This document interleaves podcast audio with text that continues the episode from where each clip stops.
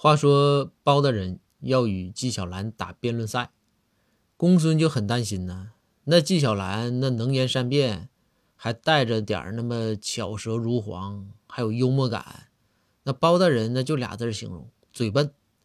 所以说，这公孙知道消息之后啊，就赶紧找包大人商量对策，看看怎么收拾纪晓岚。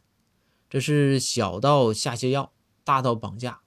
这公孙先生啊。是准备了一百多套方案呢。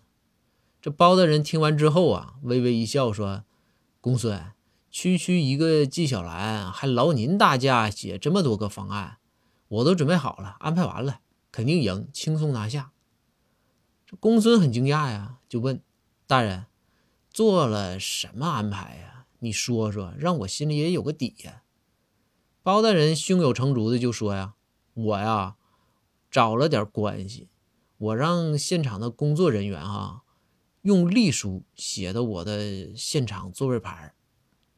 公孙就追问说：“然后呢？”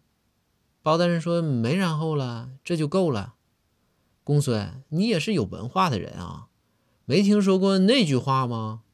公孙说：“啥话呀，大人？我现在有点懵，脑瓜子嗡嗡。”包大人说：“冷静啊，那句话叫‘老骥伏枥’。”